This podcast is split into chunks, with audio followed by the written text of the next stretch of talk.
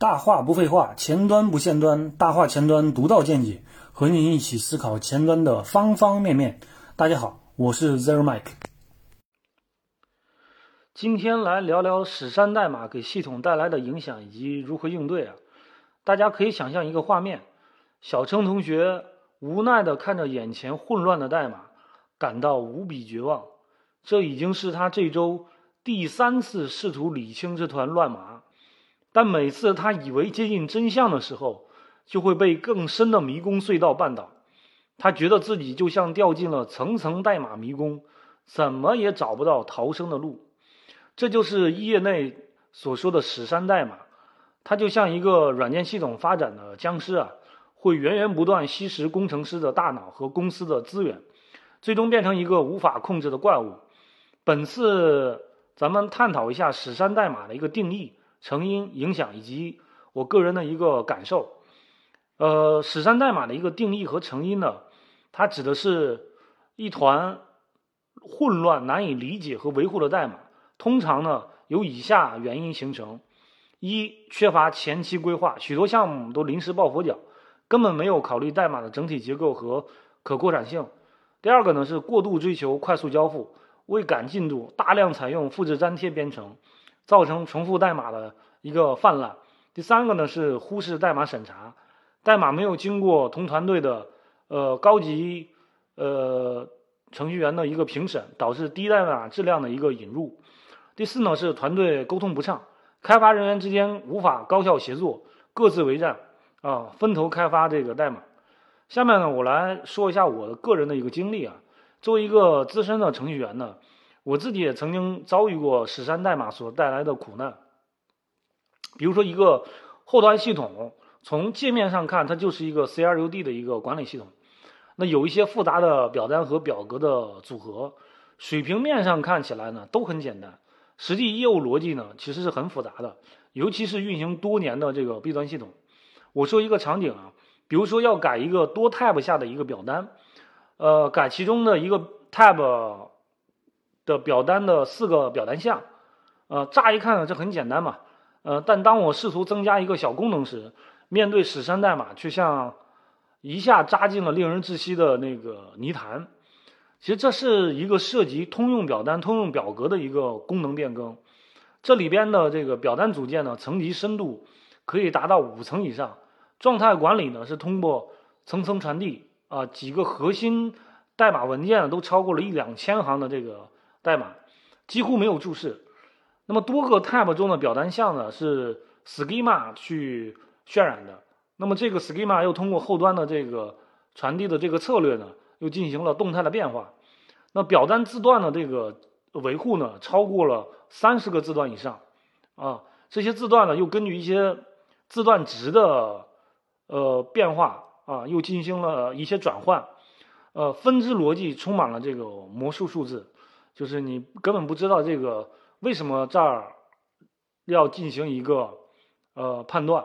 啊，这个表单项其实涉及几个动作，就是表单 schema 的一个初始化啊，表单的联动啊，数据表格选择弹框啊，数据的就是表单数据的一个提交，以及组件间的一个状态管理。那这里面呢，最恶心的其实是通用表单、通用表格当中充斥着大量的这个。特性的一个逻辑，你用的时候呢，你根本不清楚为什么这里增加了一个判断，这个判断的值呢又从哪里来，它的影响面儿又是什么？因为它没有统一的一个状态管理工具，纯靠组件间的层层传递，那么数据的传输呢，方法的回调呢又很混乱，字段呢转换，其实在每一层级的这个组件间呢都都有部分的这个转换。呃，你从根组件寻找一个数据的流转，到最终的一个表单项，九曲十八弯，啊，十分耗脑力。这单单还是一个字段的追踪，它还有一些数据存在这个 window 上，这个全局变量啊，它也有一些变化，包含部分的那个数据的触发又用了这个 Event Bus 啊，这种订阅与触发的一个变化。就是整个这个数据的流转其实是很混乱的。那么业务系统当中呢，我们开发通用表单、通用表格，解决的其实是一类的问题，但是具体到业务场景当中，很难解决特定的业务问题。这个时候，通常情况下，我们是在当前业务场景当中会重新开发一个特性化的表单和表格。那如果将通用场景运用到特定业务场景，那么就把这种纠缠关系给拉进来了。如果你是改这块的人，那肯定会明白。但是换过换个人来做这个变更的时候，然后这个逻辑又没有进行一个很好的一个交接，那代码基本上它就不敢动，因为牵扯面太大了。所有的通用场景你都在使用它，部分特定场景也在使用它。那如果这里边的代码有很清晰的一个分支逻辑，其实也还好改。费劲就费劲在这个通用组件呢。呃，它没有一个清晰的逻辑的一个转换，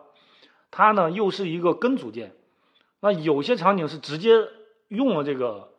这个组件啊，也有的场景呢是继承这个根组件啊，做了一些特性化的处理。那本身呢，这个根组件呢有好几就已经有好几千行代码了，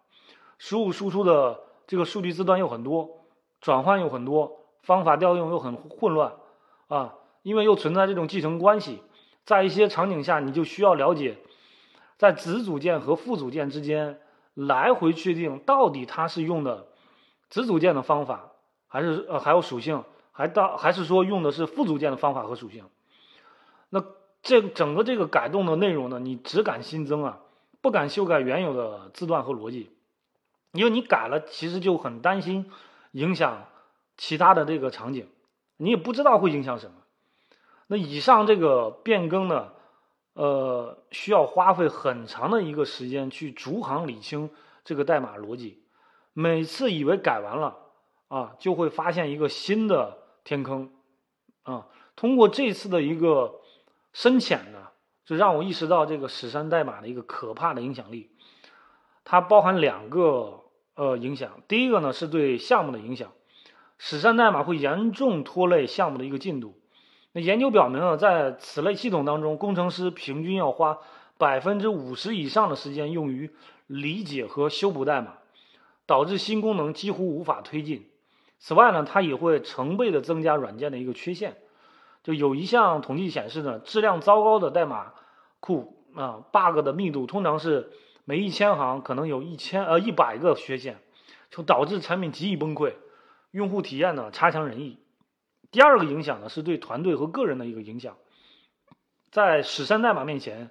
即使优秀的工程师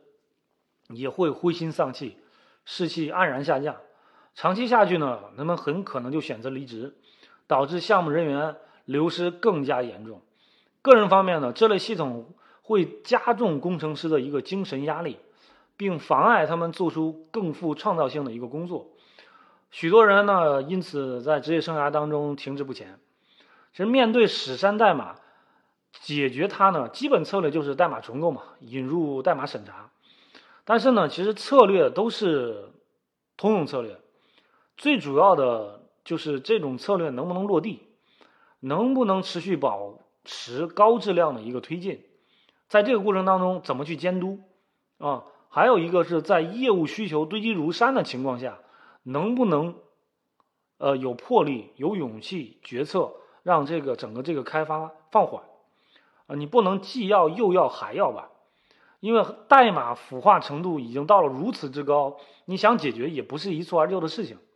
这是一个长期的一个事情啊。看我们能不能认可这个长期的一个价值。那代码质量呢，关系到软件产品的一个生死存亡啊。史山代码这一职业杀手，我们真的不能忽视。那要系统的消除它，其实还需要在团队协作、工程流程、自动化测试等等多个方面下功夫。那么简而言之呢，就是史山代码它就是深渊啊！我们每一行代码都在决定它是朝光明还是朝黑暗迈进。那么最后呢，我还想说，写代码求的是质量，而不是数量。谢谢大家，欢迎大家点赞、评论、转发。